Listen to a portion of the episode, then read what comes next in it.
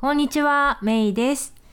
えー、自分らしく夢を叶えるラジオ。今日もここ、えー、私の大好きなサンディエゴよりお届けしています。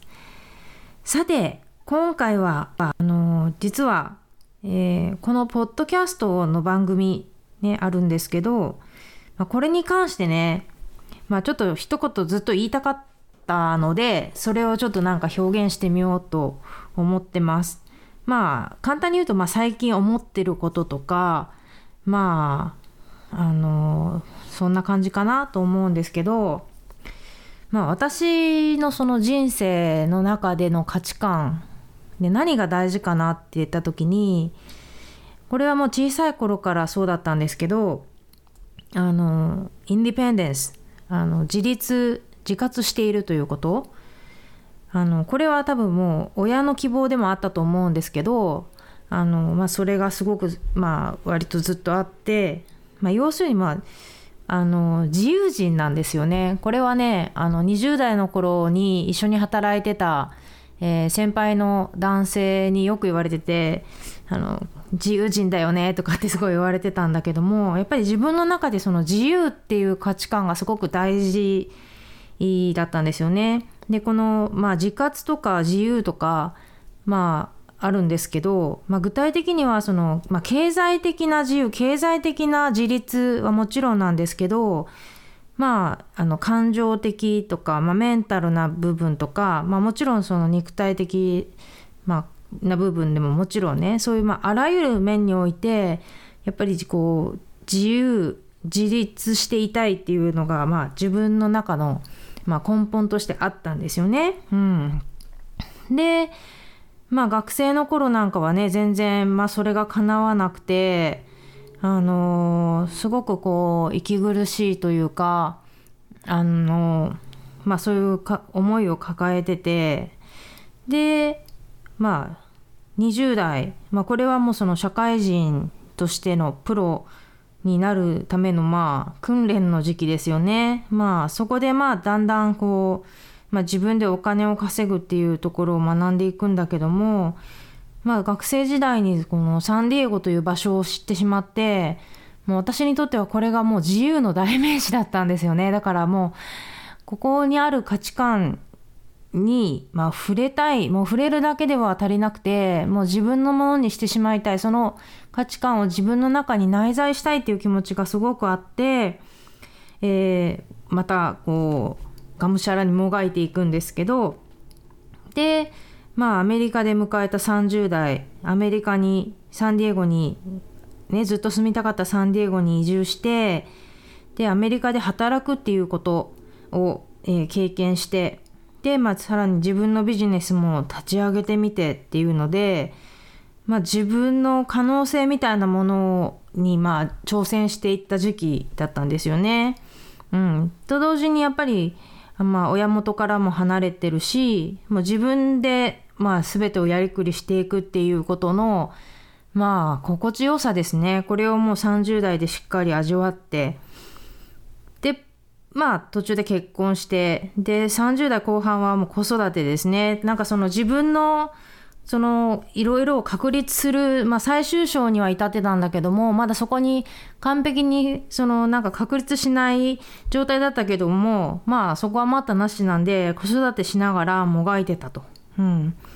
でちょうどそのポッドキャストを立ち上げたのも、まあ、それの最後の方の時期だったのかなと振り返って思うんですよね。でえー、去年コロナになってプラス、えー、私事ですが40代になって人生折り返し地点ですよね。でまあ人それぞれその向かってる方法とか叶えたい夢って違うんだけども私の中でねその去年多分去年だったと思うんだけど自分の中であなんか答えにたどり着いたなって思ったんですよ。うん、でそうなんか答えなんか答えって何かっていうとなんかうまく説明できないんだけどまあ人生なのかもしれないしこの世のものかもしれないんだけどもなんかこう私にとっての真実のようなものにこう触れたというかなんかそこにたどり着いた感覚があったんですね。でその真実っていうのは実はその学生の頃20代の頃30代の頃に信じてたものとはかなり形が違ってたんですよ。うん、でも違ってたんだけどなんか今結果としてここにたどり着いたことですごくリラックスしてるしもう本当に純粋に幸せを感じてる自分がいるんですね。でやっぱりその振り返ってみた時に自分がひよっこの時に全然何も分かってない自分だったんだけども、まあ、それなのにこう相手をしてくれたね先輩たちのことを今思い返すと本当に感謝ですよね。なんか私みたいなひよことねランチにいても楽しくなかっただろうなとかって 振り返って思うんだけどもうんでもやっぱりこういうのって行動して経験してみないと答えが得られないものなんですよね逆になんかこう今もがいてる人がいたとして、まあ、その人を見てあのその向こうにはこれが待ってるなとか例えばたと多分その年配の人だと見えてたりするのかもしれないけどちょっとでもここで言いたのは年配だから年を食ってれば分かるってことでもないと思うんですよ。やっぱりその人の経験値なり得だと思うんだけどもうん。だけどやっぱりなんだろう行動せずに口を動かすのって誰にでもできるけどやっぱりその経験を重ねてみて答えを持っている人っていうのは強いかなって思うんですよね。うん、でやっぱり人間ってすごいこうエゴエゴイスティックな存在でもなんかそんな中でねなんかこう後半人生を折り返してさっき言ったんだけどもあの後半の半分はねまあなんかこうなんだろう人間はエゴイスティックな存在なんだけどもなんかこうまあ環境とかにもね負担をなんか最低限にする感じでねあんまりなんかこう自分のエゴを理由にねなんかこうなんかこう環境なんだろうなんかこう阻害するようななんかそういうことを少し減らしつつうんなんかもっともっと自由に生きていきたいなと、えー、今思っています。うんで、また、これからね、40代、50代、60代、70代って生きていく中で、またね、なんかびっくり仰天な出来事が出てくるかもしれないけど、とりあえず今はね、えー、穏やかに、えー、リラックスして幸せに暮らしてます。うん。で、そんなわけでね、このポッドキャスト始めた頃に自分がなんとなく思ってたコンセプトからね、えー、自分がこう成長してしまったのか、あるいはまあ夢を叶えてしまっているからなのか、なんかね、すごくね、こう居心地のいいところまでたどり着いてしまった感があって、で、まあね、あの、これをよく聞いてくださってる方、あの、わかる、わかると思うんだけども、やっぱり最初の頃ってマーケティングの話とか、ビジネスの話とか、マインドセットの話とかをよくしてたんですよね。で、最近なら多分、あの、昔の私だったら、最近は、あの、私はずずっと投資とかをいっぱいやってるので投資の話とかもしてると思うんだけどもちなみにあの投資もやった方がいい いいとは個人的には思ってるんですけどね。だけどなんかなんだろう。うーんなんかそういったまあいろいろ私の積んできた経験っていうのはもちろん消えないし私の中でこう生き続けていくし生かし続けていくものだと思うんですけどもともとねこうすごい興味関心が広い人なんですよね。まあこのポッドキャストを今170何話ってやってるけど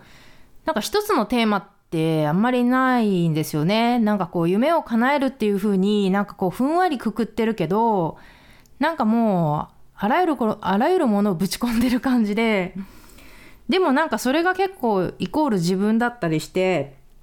うん、要はこう英語で言うとこのマルタイパッショネなんかもいろんなとこにこう興味関心情熱を持ってるわけで,、うん、でちなみに今もね例えば読んでる本があの2002年にイラクを訪れた、えー、作家さんと写真家さんの本っていうのを読んで刺激を受けてるんですけどもう本当にね、なんかこう、好奇心がもうあちこちになんかこう、向いちゃってて困っちゃうんですけどね。うん。やっぱもともとね、一つのテーマを取り上げるのは無理な人なんですね、私は。うん。まあ、だったん、だったんだけど、これからもね、あの、自分の気の向くままに、えー、話していくってことでね、うん。いいのかなってというか、まあ、そういうふうにしたいなっていうふうに、えー、思ってますっていうのを、えー、これを聞いてくれている人に伝えたいなって思っててなんでねまあぶっちゃけそのノウハウとか小手先のテクニックが欲しい人は本当にたくさん今リソースってあると思うんですよね。自己啓発本だとかまあ他のリソースとかねいっぱいあると思うからまあそこでまあそれは各自まあ得てもらえればいいと思うんだけど私はねこのポッドキャストという空間まあ正直ねもうやめようかなとか思ったこともなくはなかったんだけどなんかやっぱ自分のペースでねで自分の感性を大事にして、えー、トピックを選んで話していけたらなっていうふうに、えー、思ってますというのを、えー、ぜひ伝えたいなと思ってえー、今日はお話ししてみました。うん、でねもう今年も半分が終わりそうだということでねもうなんと6月も終わりっていうので、えー、またね来月から、えー、7月になってね、えー、1年の後半が始まるんですけどまたね来週からどんな、え、トピックでもう自由奔放に話をしているのかね楽しみにしていただけたらと思いますということで、えー、今私が感じてるようなことをねお話ししてみました。まあせっかくなんでね最後皆さんに質問を投げかけるとするとまあリスナーのあなたにとって今ねこう人生こう長い人生がある中でどういう、えー、局面を迎えてるんでしょうか。ね。今の人生の中でどんなえー、局面を迎えてますか、ね、これまではどんな道のりを、えー、歩んできましたか？なんかこうやっぱりねそのストーリーってすごく大事だと思うんですよ。うん、でそのストーリーをストーリーっていうのはそのあのもうその人がいるだけある？一つじゃないんですよね。だからそのストーリーまあ他の言い方ですと解釈だと思うんだけど自分の中でどういうストーリーを作っていくかどういう解釈をするかそれはその自分次第なので是非ね自分なりのストーリーをね、えー、振り返ってみていただけたらなと思いますということで、えー、今日はこの辺で Have a great day! Bye bye!